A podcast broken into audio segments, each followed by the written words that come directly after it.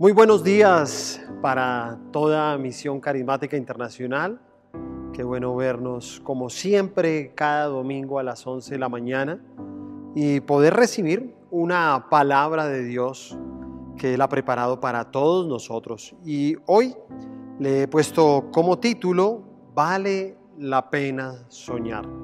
Pero antes de entrar en el tema, quiero que coloquemos este tiempo en las manos de Dios Cerremos nuestros ojos. Señor, gracias por este maravilloso tiempo que tú nos permites tener. Presentamos nuestras vidas delante de ti. Te pedimos, Espíritu Santo, que tomes ahora mismo el control de todo lo que somos, de todo lo que tenemos. Quita toda distracción de nuestras vidas y permítenos tener el espíritu correcto para recibir tu palabra en el nombre del Señor Jesucristo. Amén. Vale la pena soñar. Y voy a, ir a un texto de la Biblia que está en el libro de Job capítulo 8. Ahí en el Antiguo Testamento, Job capítulo 8, versículos 5 al 7, voy a leer la versión nueva traducción viviente. Dice, pero si oras a Dios y buscas el favor del Todopoderoso, y si eres puro y vives con integridad, sin duda que Él se levantará y devolverá la felicidad a tu hogar. Aunque comenzaste con poco, terminarás con mucho. Amén. Bueno, el, el tema de los sueños es realmente un tema que me encanta y con el cual me identifico mucho desde que conocí al Señor. Sé que hay, hay sueños que se repiten pero no se cumplen, hay sueños que se vuelven es una pesadilla, hay otros que sueñan de pronto deseándoles el mal a otros y hay personas también que no sueñan o habemos personas que por lo menos esos sueños con los ojos cerrados no, no los tenemos. Pero debemos eh, entender que más allá de nuestros propios sueños, es entender si nuestros sueños están alineados con el sueño de Dios. Un ejemplo de esto es la vida de José. ¿Se acuerdan? José, el que fue vendido por sus hermanos, el que fue metido en una letrina, el que fue vendido como esclavo, el que estuvo en la cárcel y el que se convirtió en un gobernador. Pero cuando uno mira las escrituras, realmente el sueño de José no era ser gobernador. El sueño de José era simplemente ser el sueño de Dios. ¿Qué quería hacer Dios con él? En el versículo 7 nos dice que toda persona que camina precisamente por las sendas del reino de Dios tiene un comienzo muy pequeño, pero terminará con algo muy grande. Será el sueño de todos nosotros, muy seguramente, para, eh, no sé, creo que todos cuando vamos creciendo eh, somos muy pequeños, pero anhelamos ser grandes, grandes para poder conducir un vehículo, para trabajar, para viajar, para poder tener nuestro propio dinero. Pero no solamente queremos crecer físicamente, no, queremos crecer en todo. Y así son los sueños de Dios. Empiezas por algo muy pequeño, pero todo sueño de Dios eh, difícilmente te introduce algo muy grande desde el comienzo. No, es lo que hace con tu vida, es que te dice, mira, vas a comenzar por algo muy pequeño, pero te voy a llevar a que alcances cosas muy grandes. Eclesiastés 5.7 dice, donde abundan los sueños, también abundan las vanidades y las muchas palabras, mas tú teme a Dios. Las personas que a veces tienen muchos sueños, la mayoría de ellos, si usted se ha dado cuenta, son sueños de cosas materiales. Y cuando son cosas materiales, entonces la misma palabra nos enseña que abundan las palabras. Hay gente que habla desde una temprana edad de tener millones, de viajar, que va a hacer, que va a alcanzar, que va, ¿sí? Y pasan, pasan, pasan los años yo eh, hace poco me encontraba con un amigo y, bueno, eh, sé, sé, que también los años eh, vienen cargados con algunas cosas, unos con canas, otros perdemos el cabello, pero me encontré con un amigo y yo lo veía todo arrugadito, lo veía lleno de canas, lo veía con una mirada triste, lo veía todo envejecido. Y, logramos eh, cruzar unas palabras un, momento ahí en la calle. Y, entonces, eh, bueno, le contaba un poco mi experiencia del cambio de vida que tenía. Y, yo le preguntaba, bueno, ¿y cómo vas? No, mira, tengo unos proyectos y voy a, a comprar y voy a viajar. Y, y, yo como que devolví la película unos años y decía, increíble, esta conversación la tuvimos por lo menos hace unos 30 años atrás. 30 años atrás este hombre era lleno de palabras, como dice precisamente Eclesiastés. Pero hay algo muy importante como termina este versículo. Dice, pero tú teme a Dios. ¿Sabe qué nos está diciendo? Pero tú mira que tus sueños estén alineados con los sueños de Dios. Soñar es algo maravilloso, es algo fantástico, pero tenemos que quitar nuestros sueños, nuestros propios sueños, por simplemente alinearlos con los sueños de Dios, para que ese sueño sea un verdadero propósito en nuestra vida. Es triste ver hoy en día a tantas personas que han perdido todo por seguir sus propios sueños. Hay gente que soñó con el amor de una mujer y, sabes, destruyó realmente su vida emocional.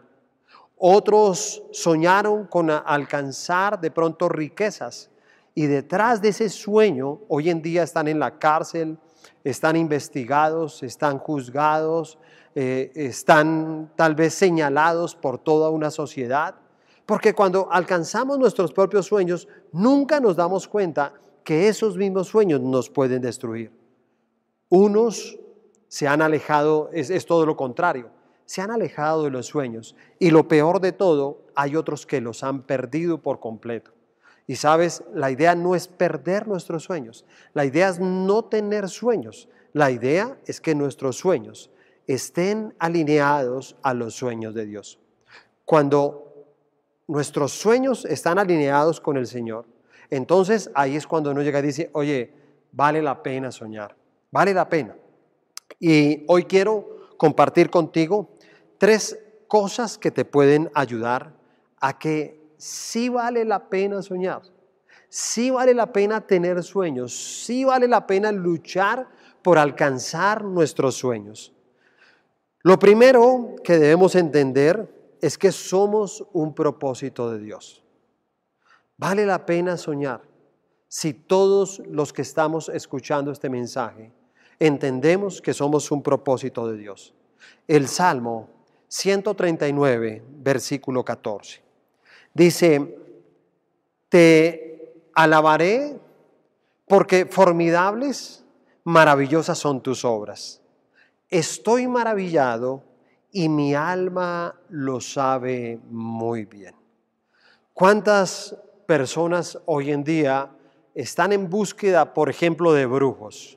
que van y consultan y dicen, mira, tuve un sueño, me gustaría que lo interpretaras, me gustaría que me dijeras si este sueño se va a cumplir o no. Y realmente la verdad es que nosotros no sabemos o, no necesitamos saber el significado de un sueño, sino lo que sí necesitamos saber es si este sueño es un sueño de Dios. Porque si es un sueño de Dios, entonces te va a llevar a su propósito. Cuando tú miras la vida de Pedro, tal vez Pedro es un personaje de la Biblia que uno le ve tantos defectos, en que una persona diría, óyeme, ¿cómo es que Jesús le dice a Pedro, sobre ti fundamentaré la iglesia?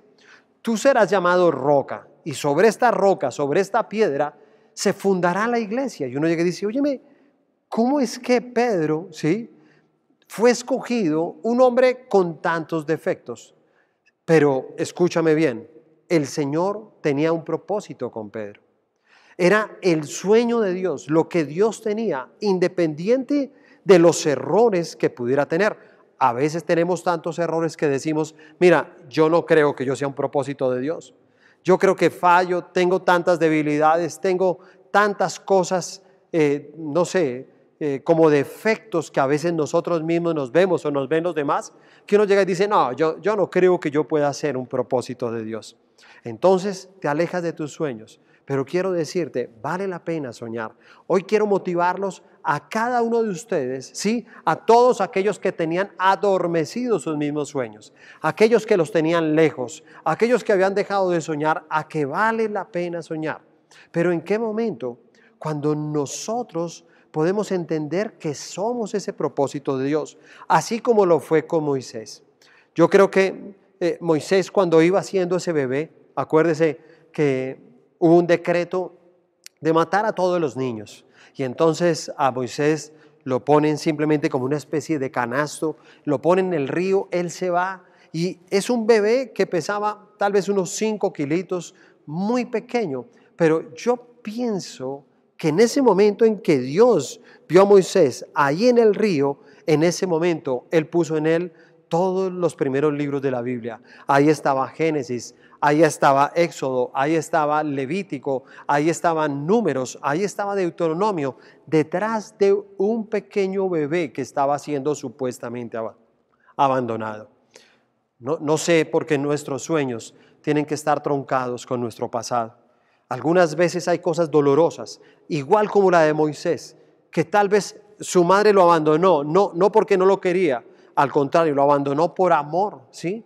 Y algunas veces eh, tenemos conflictos en casa y hemos sido víctimas del abandono y algunos los abandonó el papá, la mamá, los dos, su familia, o te ha abandonado esta sociedad, o sientes que te ha abandonado el mismo Dios. Y entonces por eso es que no sientes que sea su propósito. Pero mira, todo lo que Dios, todo lo que Dios comienza lo termina. Todo lo que Dios planea ya lo había terminado mucho antes de comenzarlo. Y por eso nosotros tenemos que entender que somos tal vez como, como cuando uno ve una manzana, ¿sí? Tú puedes coger una manzana, partes una manzana y puedes ver que en el centro de la manzana hay unas semillas. Tú puedes realmente hasta contar la cantidad de semillas que tenga una manzana. Pero lo que no puedes contar es la cantidad de manzanas que pueda llegar a tener una semilla. Así somos tú y yo, somos como esa semilla. Somos una semilla que nadie puede entender la cantidad de fruto que tú y yo podemos dar. Tú y yo estamos creados, ¿sí? Hemos sido diseñados en esta tierra para dar fruto. Y una de las maneras en que Dios ha establecido, en que podamos eh, realizar o poder alcanzar ese fruto sobrenatural, es a través de los sueños uno, ve una vida como la de Abraham. ¿Quién imaginaría en algún momento? ¿Quién soñaría? O sea, eh, solamente quiero que piense algo. Abraham, un hombre anciano de 100 años. Su esposa de casi 100 años también. Y simplemente Dios le dice, haré de ti una nación grande. O sea, ese sueño, ¿quién lo entiende? ¿Quién puede comprender eso? Pero si tú miras bien, Hebreos dice que de uno ya casi muerto salieron millones de estrellas como la arena del mar en una multitud. De un sueño que tuvo Dios con alguien que aparentemente se le estaba acabando el tiempo. ¿Te crees muy anciano? ¿Te crees muy adulto? ¿Crees que es demasiado tarde para tus sueños? Te voy a decir algo. Dios tiene un propósito contigo. Tú eres un propósito de Dios. Y lo único que tienes es que levantarte y volver a rescatar tus sueños. Yo te hablaba lo de mi amigo, sí, que pasaron 30 años. Hablaba lo mismo, sí, pero yo creo que él no es un propósito de Dios. Él no cree en ese propósito. Él simplemente ha destruido al que ha diseñado y ha creado todo para nosotros. Y por eso Él habla de sus sueños, pero no de los sueños de Dios. Te, invito a que te levantes hoy, a que simplemente restablezcas tus sueños, a que nuevamente tus sueños los puedas desempolvar. No sé si eh, tú eres un cristiano que acostumbraba a hacer el libro de los sueños. Por eso se llama el libro de los sueños. Lo hacemos siempre en enero, febrero. Estamos construyendo todo el libro de los sueños para ver qué es lo que vamos a alcanzar durante todo el año. Tienes que entender que, que definitivamente una persona de propósito no es una persona con la que Dios juega. O sea, eh, en estos días que estábamos jugando parqués con nuestros hijos, o sea, yo no creo que, Dios juegue parqués con nosotros. Yo no creo que, que, Dios tenga que tirar los dados. ¿Sale de la cárcel o no sale de la cárcel? ¿Sale de la cárcel? ¿Será que tiene que volver a comenzar? No, yo no creo que esas sean las estrategias de Dios. O sea, hay juegos que son del hombre, pero sabes, Dios no tiene juegos. Dentro del reino de los cielos no hay juegos, no hay nada, no hay, no, hay algo que esté dado a la suerte, al azar. Todo está planeado precisamente por Dios. Y entonces, claro, hay personas que llegan y dicen, ah, eh, Dios mío, yo no sé, es que siento que me está yendo mal, todo me sale mal, todo cada día está peor, ¿sí? Y, y en vez de que la gente esté disfrutando de esta canción que los he motivado a escucharla, de todo va a estar bien, ¿cierto? Porque me encanta esa canción, no, no sé, todos estos días y estos meses ya viene como acompañándome y me encanta, me encanta escucharla, me sube mucho el ánimo porque sé que todo va a estar bien. Pero parece que otros dijeran, no, todo va a estar mal, todo va a estar mal. Las noticias dijeron, no sé qué, sí, y la gente cómo propagan noticias tan malas.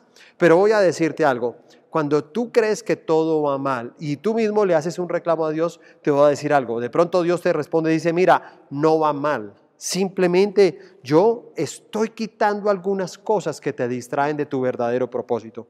Estoy conectándote con tu verdadero propósito y tú crees que estás perdiendo algo. Por eso a veces alguien pierde un trabajo y cree que está perdiendo algo y llega y dice, no, estoy perdiendo mi vida, estoy perdiendo mi prosperidad, estoy perdiendo mi futuro. No, a veces lo puedes perder porque simplemente eso está dentro del propósito de Dios. Te voy a decir algo. Lo, primero que yo estudié fue mecánica dental. Y tuve mi, laboratorio mecánica dental. Y cuando me casé con Tatiana, los primeros siete años de nuestra vida vivimos de eso. Y estuve un tiempo en Leticia, Amazonas, estuve otro tiempo en Girardot, en, en Cundinamarca. Estuve viviendo algunos años y, y ejerciendo mi profesión, lo que yo había estudiado primero. Y de eso vivimos. Y sabes, cuando yo conozco de Dios, llegamos nuevamente aquí a Zipaquirá, entonces conozco de Dios. Y cuando conozco de Dios, me parece increíble que nunca nadie me volvió a mandar a hacer ningún trabajo. Y yo pasaba donde los odontólogos, bajé la lista de precios y comencé como tal vez todos empezamos diciendo y quejándonos igual. Y yo decía, Señor, ahora que me acerqué a tus caminos, ahora que te entregué mi vida, ahora que no tengo vicios, ahora que no tengo rencores, ahora que vivo en paz, ¿cómo, Señor, es que ahora no tengo trabajo? ¿Cómo es que nadie me manda a hacer ni siquiera un solo trabajo? Pero sabes, yo entendí algo. El Señor tenía que quitarme esta profesión, una profesión que se necesitaba de mucho tiempo, tal vez de tiempo completo, porque un odontólogo te llamaba a cualquier hora y te decía, mira, necesito esto para dos días, y tenías que ponerte a trabajar. Así que si yo iba a tener una célula, si yo le iba a servir a Dios, yo no iba a poder hacerlo. Entonces Dios sabía que mi propósito era ser pastor de una iglesia, así que tuvo que quitarme algo que inclusive estudié y me gustaba. Porque si tú me dices a mí, oye, ¿te gustaba? ¿No lo extrañas? Y yo te digo, claro, me encanta. Cada vez que voy donde el odontólogo, me encanta ponerme a hablar con los odontólogos sobre ese tema. Y óyeme, ¿y qué están haciendo esto? Y, óyeme, que salió esto otro, ¿sí? Y yo soy feliz. Estudié eso porque me gustaba. Pero no era el propósito de Dios. Mi sueño era ser mecánico dental. El sueño de Dios es que yo fuera pastor. En eso quiero que tú me entiendas. El propósito de Dios era otro. Cuando yo permití alinear mi vida con el sueño de Dios, su propósito comenzó a desarrollarse en mi vida. Entonces comencé a ver todos los resultados que yo quería tener. El propósito que Dios te dio determina tu diseño. Toda cosa creada tiene un diseño que va de acuerdo a su propósito. Por ejemplo, no sé, Dios pensaría y diría, óyeme, es que en el África los árboles arriba son tan altos y yo no tengo una podadora, entonces ¿qué hizo? Crear las jirafas. Y entonces podría decir, óyeme, necesito en Zipaquirá, en Cajicá, en Ubaté, en Sopó, en Nemocón, en Cogba, en Colombia, en las naciones del mundo, necesito una persona. ¿Sabe quién es? Eres tú. Eres tú, tú eres un propósito de Dios. Entonces te dio una personalidad, te dio un timbre de voz, te dio un color de piel, te dio unos dones, te dio unos talentos para que tú puedas ser el propósito de Dios. Así que hay personas que se preguntan eso, ay, ¿será porque yo no puedo cantar? ¿Sabe que hay personas que me dicen a mí como pastor, pastor, ¿tú cuándo vas a cantar? Y yo le digo, no, yo, yo, donde yo cante se acaba la iglesia. ¿Sí? Eso siempre se lo he dicho. No, entonces no, es que mira, tu esposa canta tan bonito, tus hijos cantan. Pastor, ¿tú por qué no cantas? Porque no es mi propósito, si te das cuenta, no es mi propósito. Dios me ha dado unos talentos, Dios me ha dado unos dones y tú debes de enfocarte en, lo, en, el sueño que Dios tiene para tu vida. Porque hay gente que todo el tiempo se lamenta, todo el tiempo se lastima a sí mismo de las cosas que no tiene. Escúchame, tú quisieras cantar, pero no es el propósito, no tienes la voz, por lo tanto, no eres cantante, ¿sí? Habrá otra gente que de pronto sea muy hábil en los negocios, ¿ves? Y, y, si usted se da cuenta, tanto legalista hoy en día cristiano llega y dice, uy, no, ¿qué tal esta gente? La avaricia, metido ahí en hacer dinero. Escúchame, no hay problema en hacer dinero. O sea, la, la misma palabra nos enseña que el problema es el amor al dinero, no el dinero. El dinero no es malo. Y Dios al contrario, quisiera darnos todo para vivir en sobreabundancia como lo promete la palabra. Y aquellas personas que también Dios les ha dado el don y el talento para hacer riquezas, date cuenta que son personas fundamentales para poder sostener la obra del Señor. Son las personas que más aportes hacen para poder sostener la obra de Dios. Así que Dios nos ha diseñado a cada uno para algo. Tú eres un, un, proyecto de Dios en donde tú estás. Tú eres un proyecto de Dios para tu familia. Tú eres un proyecto de Dios para tu colegio. Tú eres un proyecto de Dios para tu ciudad. Tú eres un proyecto de Dios para tu país. Tú eres un proyecto de Dios y tienes que verlo de esa, mañana, de esa manera. Has sido diseñado para cumplir el propósito de Dios en un sueño que Él ha establecido contigo para que despierte en ti esa capacidad, escúchame, capacidad de soñar. Si soñar fuera malo, Dios no lo hubiera creado. Por eso los sueños le pertenecen al Señor. Claro, hay sueños que no son de Dios, ¿cierto? Hay sueños que el enemigo los pone para traer temor. Y por eso insisto, tú tienes que entender cuáles son los sueños que están alineados con Dios. Porque si no, no vas a entender inclusive como Dios te hizo. Mira, hay personas que se quejan y dicen, ay Señor, yo la verdad considero, ¿por qué me hiciste con unas orejas tan grandes? ¿Sí? Yo no sé si todos resultemos ahorita con orejas grandes, con todos esos eh, tapabocas. Yo creo que si, si esto siguiera, porque dicen dos años, en dos años cuando nos quitemos todos los tapabocas vamos a quedar como así. Y yo digo, uy, no, me, parece terrible. Pero digamos que si alguien creció con unas orejas muy grandes y se queja de sus orejas, voy a decirte, Dios te ha diseñado así, porque sabe que el amor de tu vida, la persona que te va a hacer feliz, la mujer que, que, que te va a adorar, te va a querer, te va a ser fiel, la mujer que va a construir todo contigo, la, mujer que te, que, te va a ayudar a realizar tu felicidad, tus proyectos y tus sueños, le gustan los hombres de orejas grandes. Y entonces cuando te vea dice, sí, ella no se va a enamorar de los ojos, no se va a enamorar del caminado, no se van, ¿sabes de qué se va a enamorar? De las orejas. Dice, no sé, no sé, hay algo, ¿sí? Y claro, tal vez ni lo diga porque la gente no lo comprende, la gente no lo entiende. Pero créeme, Dios te diseñó de esa manera. Y entonces, tristemente, no, no todos conocemos el propósito de Dios. Y no lo conocemos simplemente porque cometemos un error. matamos al fabricante de los sueños. Entonces simplemente quitamos a Dios de nuestras vidas. Quitamos al diseñador. Quitamos al que hace los planos de los sueños y lo quitamos de nuestra vida y entonces comenzamos a realizar nuestros sueños, hacemos nuestros propios diseños, hacemos nuestros propios planes y por eso con el tiempo esos planes, esos diseños se vuelven viejos, se vuelven amarillos y muchos de ellos nunca se cumplen. Conozco personas que a veces me han mostrado los planos de una casa que nunca pudieron construir los planes de un proyecto que nunca pudieron construir. Y entonces se quejan, ¿por qué no salieron bien? Porque sacaste al creador de los sueños. Porque no tienes a ese Dios contigo. Porque simplemente donde, donde, donde no, cuando alguien no conoce su propósito, entonces claro, reina el abuso en su vida. Para que me entiendas esto, te quiero explicar de otra manera. Una persona sin propósito es una persona que abusa de la vida, abusa de todas las cosas que Dios pone delante de él, porque no, entiende los sueños de Dios. Entonces, por ejemplo, alguien puede tener un vehículo y entonces llega y dice, no, yo me voy a llevar a ese vehículo y entonces lo voy a meter al mar. Y te voy a decir algo, estás abusando de ese vehículo porque ese vehículo no fue construido para flotar. Fue construido para andar, para correr en las carreteras, en los caminos, pero no fue creado para el agua.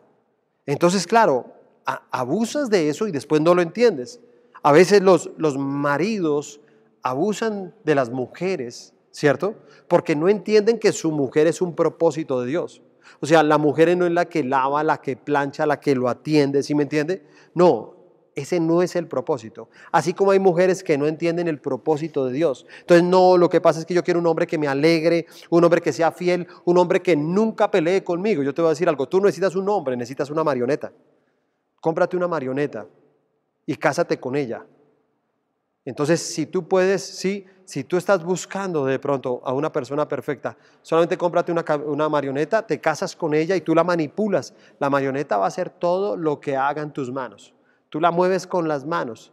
Tú le dices cuándo se puede mover, cuándo se puede callar, sentar, todo. Y hay hogares y hay matrimonios de esa manera. ¿Y saben por qué es? Porque simplemente no han entendido el propósito de Dios dentro de su matrimonio.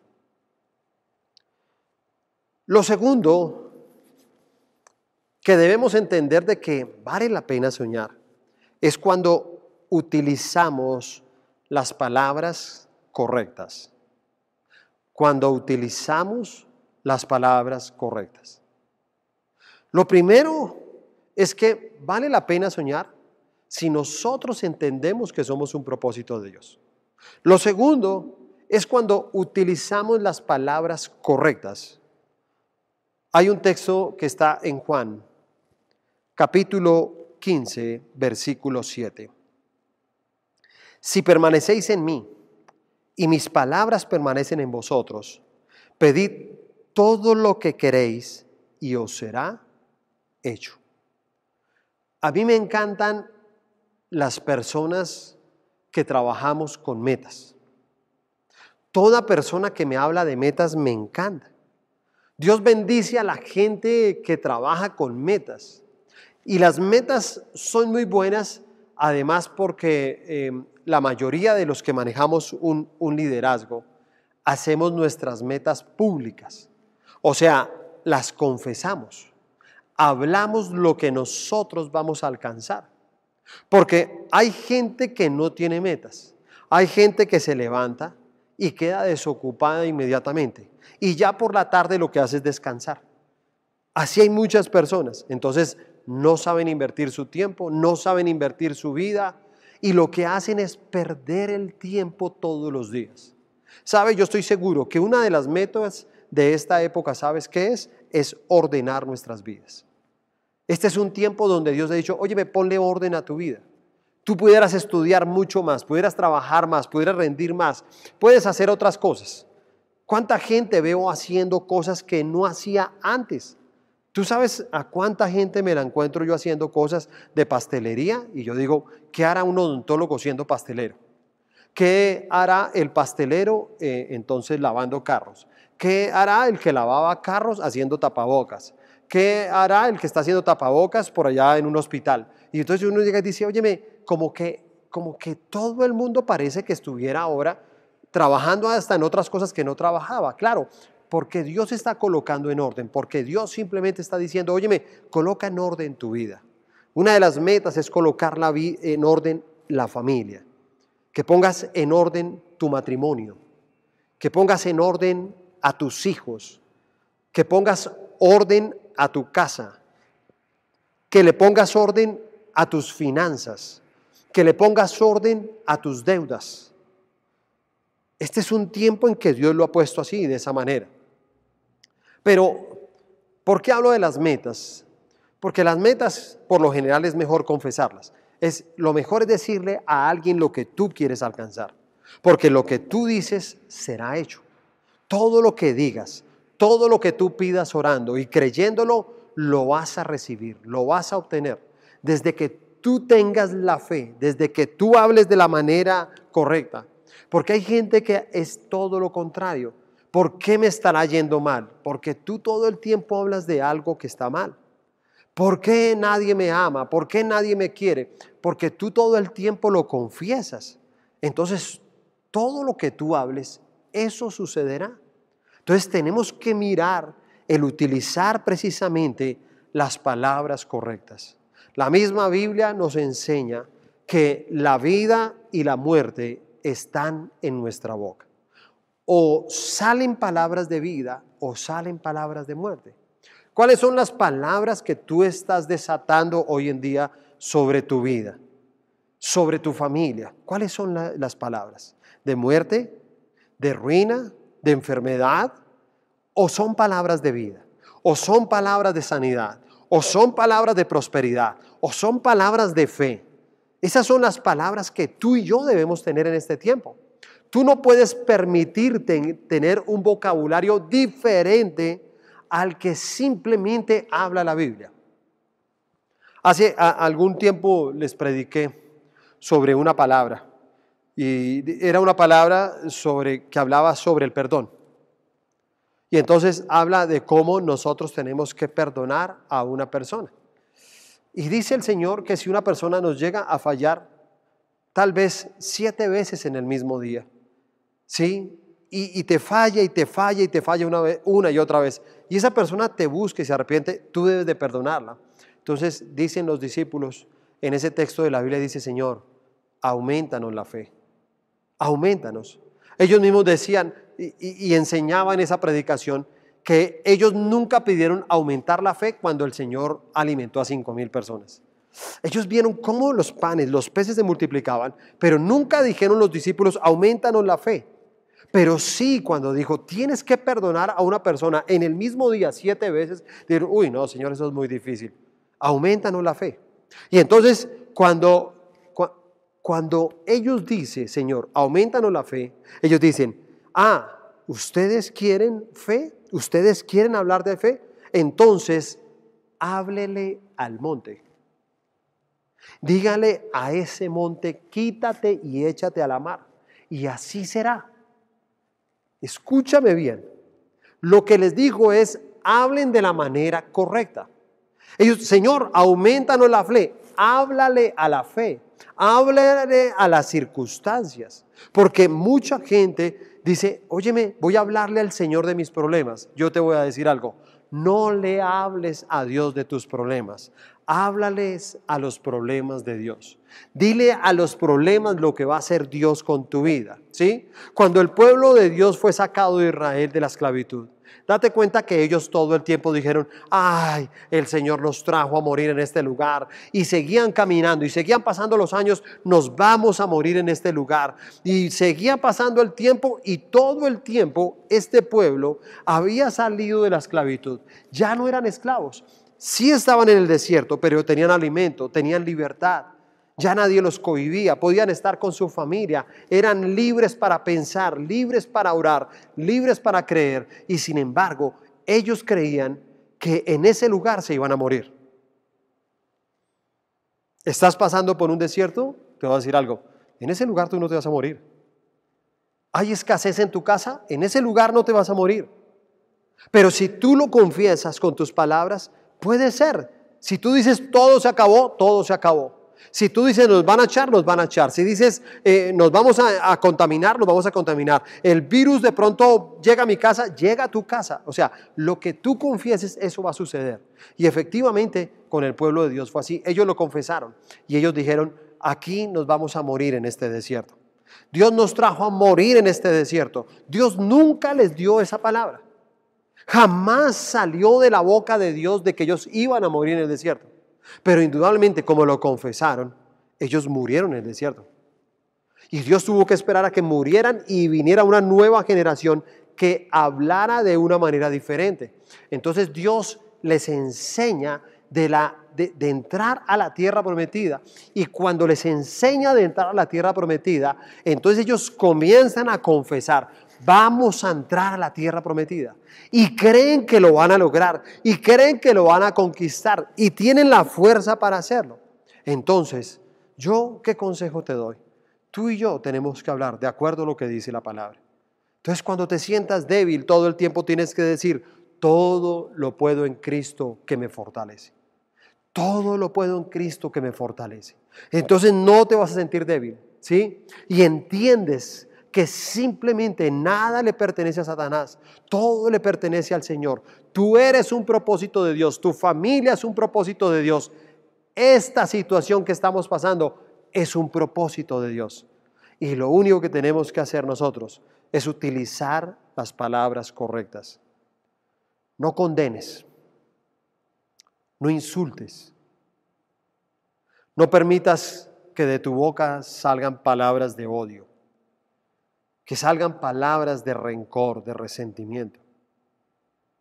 No permitas que tus palabras vayan acompañadas de miradas llenas de veneno. No lo permitas. Permite que de tu boca siempre salgan esas palabras dulces. Siempre salgan palabras de ánimo. Salgan palabras de fe. 2020, el año de la fe. No puedes tener otro vocabulario diferente a la fe. Y por último, termino con este tercer punto. Vale la pena soñar porque es un regalo de Dios. Romanos 8, versículo 18.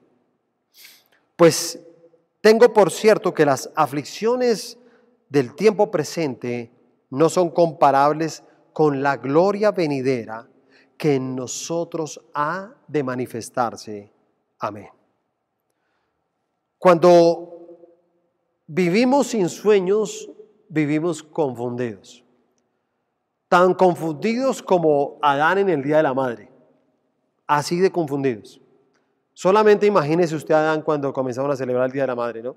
Y entonces pues me lo imagino, confundido, porque no sabía bien qué hacer, así de confundidos. Pero yo, yo creo que el mejor regalo que Dios puede hacernos a nosotros es el regalo de los sueños. Es un tremendo regalo, porque cuando Dios te regala un sueño, eso hace que se despierten hábitos en nuestras vidas. Escúchame bien, se despiertan hábitos en nuestras vidas. Yo antes de conocer de Dios realmente tenía una vida bastante desordenada. O sea, eh, no, no tenía, y puedo decirlo claramente, yo no creo que tenía hábitos de nada. Yo tenía un vicio, pero el vicio no es un hábito. Porque los hábitos son cosas que te llevan a tener disciplinas que te pueden llevar a encontrar también el éxito en, en tu diario vivir. Eso es un hábito. El vicio no. El hábito, el, vicio también pareciera que fuera una disciplina, pero simplemente ya también te lleva a destruir tu vida a diario. Pero cuando conozco del Señor, comienzo simplemente a adquirir hábitos, porque volví a soñar. O sea, realmente, y lo he contado en otros momentos, yo intenté quitarme la vida en diferentes momentos y porque no, no, no, tenía sueños, ¿sí te das cuenta? Y porque los sueños que tuve eran mis sueños y al, al no verlos hechos una realidad, comencé a sentirme frustrado, fracasado y entonces se me fue acabando como la energía, las ganas de vivir y, y en varios momentos intenté quitarme la vida. Pero era precisamente porque no, había un sueño. Por eso los sueños son un regalo de Dios. Cuando, cuando Dios te regala un sueño, así como, como cuando lo conocí ese 24 de septiembre de 1999, ¿sí? ahora se acerca esa fecha para cumplir 21 años de haberlo conocido. En ese momento comencé a soñar otra vez. Llegué de un encuentro ese fin de semana y soñé con rescatar mi hogar. Soñé con rescatar y recuperar mi vida, con recuperar a mi hijo, con recuperar a mi familia, pero sabía que para todo eso necesitaba tener algunos hábitos. Entonces comencé a cambiar hábitos y comencé a tener, por ejemplo, hábitos de estudio. Yo eh, estudié primaria, bachillerato, universidad, pero sabes, uy, siempre fui de los peores estudiantes porque no tenía hábitos. Pero cuando llegué a la iglesia, comencé a estudiar también todo en la escuela de líderes que había en ese entonces y comencé a ser de los mejores estudiantes, porque comencé simplemente a tener hábitos. Y más adelante, cuando Dios me mostró también que quería dentro del sueño de mi vida que fuera concejal aquí en el municipio de Zipaquirá, entonces logré ser durante dos periodos concejal acá en Zipaquirá. Y entonces también comencé a tener esos hábitos de estudio, ¿sí? Y comencé a prepararme para ser un buen concejal. Y luego de eso, pues hasta hoy en día ya me quedé con esos hábitos. Hace 15 días terminé eh, una carrera profesional, administración pública, ya la terminé, estoy esperando a poder, eh, cuando el, gobierno eh, precisamente habilita las pruebas del Saber Pro para presentarlas y, y poder estar en el grado. Pero debido a qué? A los hábitos de estudio a hábitos de escritura, conozco del Señor. Entonces, ¿sabes cómo volví a tener hábitos de escritura? A través de un devocional. Entonces compramos cuaderno devocional. Y había un hábito porque todos los días se hace el devocional. Entonces uno escribe en su devocional y escribe uno y hace el resumen del capítulo que leyó y busca uno la promesa y busca uno el mandamiento y luego escribe toda la aplicación personal y se le convierte en un hábito. Y ese hábito hace que tú puedas precisamente alcanzar tus sueños. Entonces encontré el tener hábitos, por ejemplo, con mi esposa. Porque pues antes sí, había un amor entre nosotros, todo, pero era un amor conflictivo. Era, era, era un, amor extraño, ¿sí? Era un amor en cual sufríamos mucho los dos. Pero entonces conozco al Señor y me da el regalo del sueño de recuperar a mi esposa. Entonces comienzo simplemente a desarrollar hábitos de tener un amor romántico, el hábito de tener detalles con ella, el hábito de, salir constantemente con ella, el hábito de darle una ofrenda de amor también. Entonces se convirtió en un hábito, es algo que ya es parte de uno. Y entonces también comencé a tener hábitos en los horarios, porque hay gente que no tiene hábitos en los horarios, entonces se levanta a cualquier hora, se acuesta a cualquier hora, estudia a cualquier hora, escribe a cualquier hora, trabaja a cualquier hora, y así no funciona. Por eso cuando Dios te dé un sueño, tú tienes que entender que Dios lo que va a despertar en ti son hábitos. Hay gente que dice, ¿cómo puedes hacer tantas cosas? Pero cuando Dios te regala a ti un sueño, esos hábitos te acercan y hacen que se puedan cumplir esos sueños. Pero también, cuando Dios te regale un sueño, prepárate para la oposición. Prepárate porque se van a levantar adversarios, se van a levantar enemigos. Entonces, no todo el mundo te va a aplaudir. Siempre que tú tengas un sueño, olvídate, siempre va a haber personas que van a querer hundirte, personas que no quieren que ese sueño se realice y van a hacer todo lo posible. Entonces van a tratar de enlodar tu imagen, van a, tratar de manipular, van a tratar de enviar emisarios para decirte historias o noticias tristes. Se van a oponer a todo lo que tú hagas. Nunca, si, si tú lo miras bien, el pueblo de Israel, mientras fue un esclavo, nunca tuvo enemigos. Mira la historia. Y nunca se dice que mientras que el pueblo de Israel fue esclavo en Egipto, tuvo enemigos. Solamente fue cuando vino el sueño de Dios a su pueblo. Dijo, voy a sacarlo de la esclavitud. Y escoge a Moisés y le dice a Moisés, vamos a sacar al pueblo de la esclavitud, lo vamos a llevar a la tierra prometida. Y cuando él lo hace, entonces ¿qué pasa? Comienza la oposición. Se levantan enemigos y a veces muy grandes. En este caso, se levantó el faraón, ¿cierto? Se levantó. Pero cuando se levanten los enemigos contra ti, usted tiene que entender que siempre la gloria de Dios manifiesta sobre tu vida y da delante tuyo. Ahí estará la gloria de Dios. Ahí estará el resplandor de Él. Ahí estará su favor, su gracia, para que ningún enemigo te pueda detener hasta que el sueño de Dios se cumpla. Todo sueño de Dios se cumple. Jesús vino para salvar al mundo, pero cuando Él vino a salvar el mundo, claro, se levantó el diablo, el principal, mejor dicho, opositor, el adversario. Por eso se le dice así, el adversario. Se levantó Herodes, se levantó el pueblo judío en contra de él. Se levantaron muchos enemigos. Se levantó hasta el mismo Pedro en algún momento a oponerse. ¿Cómo se te ocurre, Señor? ¿Cómo dices tú que vas a morir? Ni se te ocurra. Y por eso Jesús le dijo, apártate de mí, Satanás. Apártate de mí. Porque ahí van a estar los adversarios que te van a querer detener. Pero cuando Dios te regale un sueño, Él también hará que vengan personas que te ayuden. Así que tú no llores, porque a veces hay gente que dice, ay, yo desde que conozco de Dios perdí un amigo, perdí una familiar, alguien ya no quiere construir conmigo, perdí un socio, perdí eh, esa oportunidad de vivir en tal lugar. Te voy a decir algo, no llores.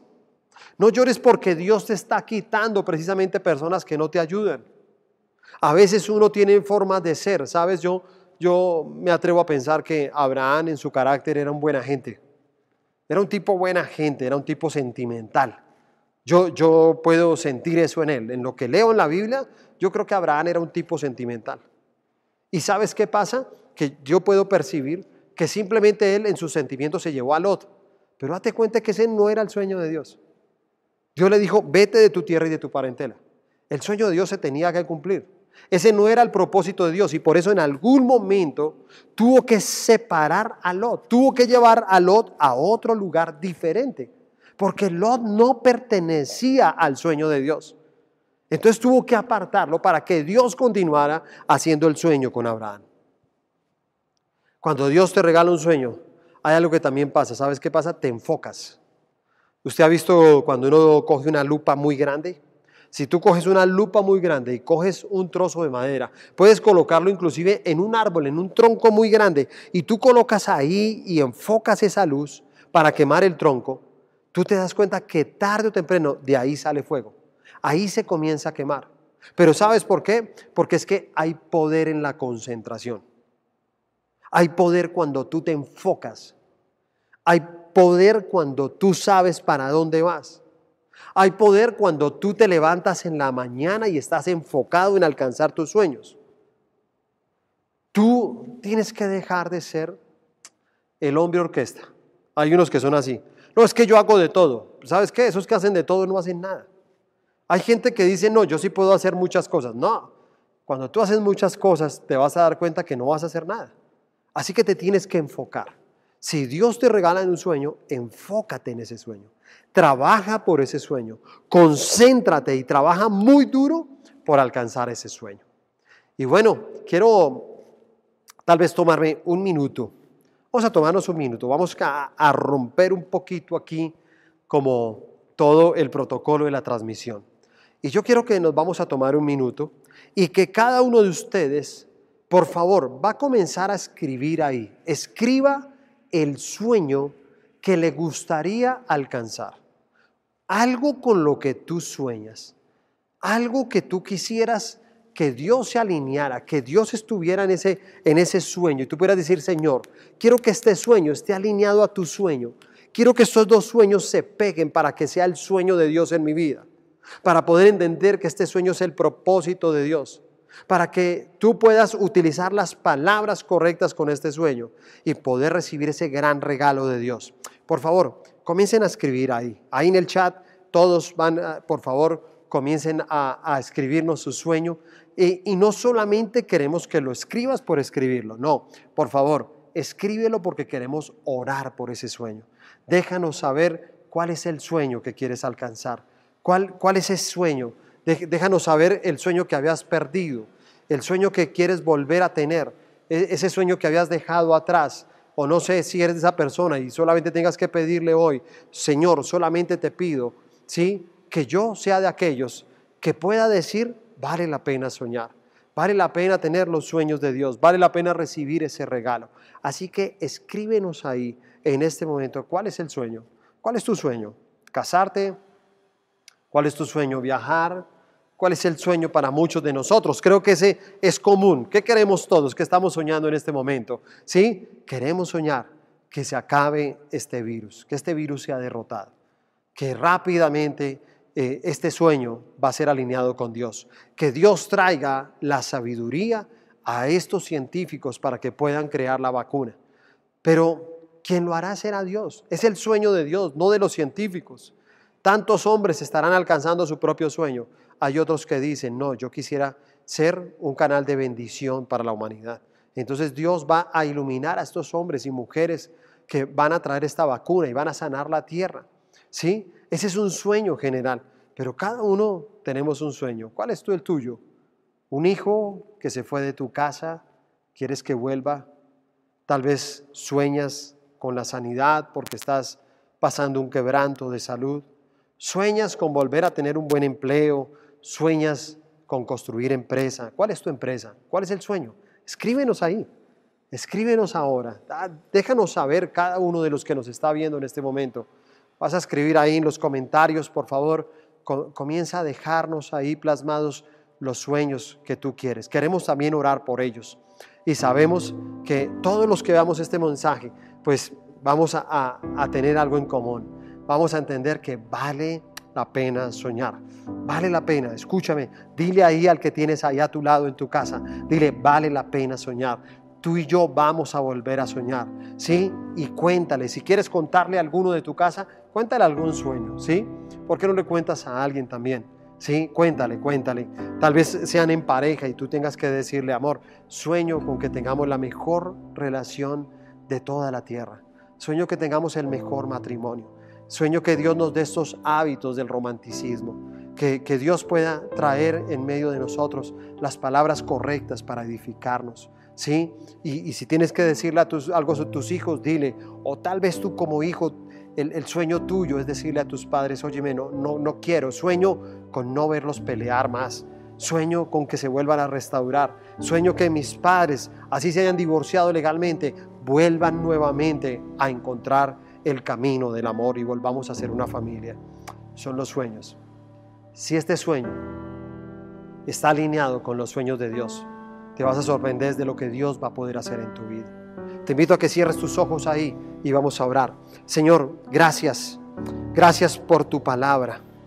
Gracias porque en ella dice que si oramos a Dios y buscamos el favor del Todopoderoso, y si somos puros y vivimos en integridad, sin duda Él nos levantará y nos devolverá la felicidad a nuestro hogar.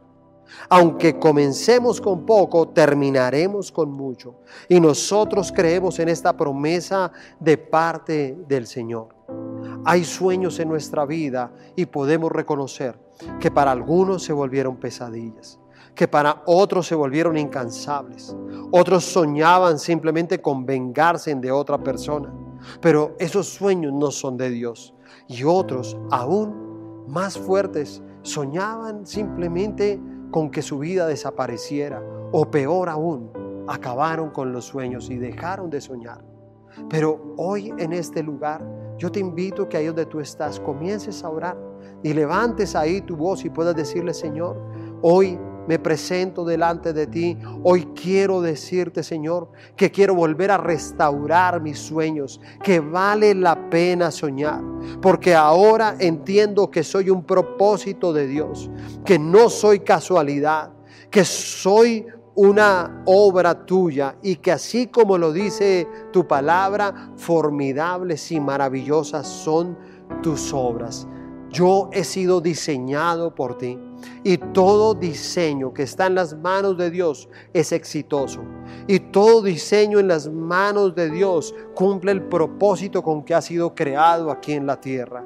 Gracias Señor por los dones, por los talentos que tú nos has dado. Gracias Señor porque no soy un error, no soy una casualidad, soy un propósito de Dios en tus manos. Así como lo hiciste con cada una de las personas de la Biblia y nos mostraste el propósito en ellos y nos dejaste ver que no importa la edad, no importa la condición, no importa el dinero, no importa quién sea papá ni mamá, no importa quién hayan sido, ni qué apellido tenemos, ni qué color de piel. Si somos un propósito de Dios y estamos alineados con los sueños de Dios, entonces vale la pena soñar. Permítenos, Señor, tener siempre las palabras correctas, que podamos utilizar todas las palabras que están en la Biblia que a través de ellas podamos edificar, que podamos construir, que podamos alejarnos de palabras negativas, de palabras de maldición, de palabras de condenación, que aún el mismo tono de nuestra voz no sea un tono agresivo, que menguen todos los gritos en los hogares, que venga ese diálogo lleno de armonía, lleno de respeto, lleno de palabras que motivan, que edifican, que pueden confrontar, pero que en medio de la confrontación dan la salida para que aquel que ha sido confrontado se pueda levantar de su condición. Y Señor, te pedimos o te damos más bien gracias en esta mañana por darnos el regalo de los sueños. Gracias Señor colocamos cada uno de estos sueños, estos sueños que están siendo escritos, Señor, todos estos sueños que escribieron, ahora los colocamos, Señor, y los alineamos al sueño del propósito divino de Dios. Señor, ya no vamos a construir nuestros sueños, ya vamos a ser como José. José no quiso ser, el sueño de él no era ser gobernador, no era tener mucho dinero, no era llegar a un lugar de mucha autoridad. Ese no fue su sueño, siempre siempre supo que Él era el sueño de Dios.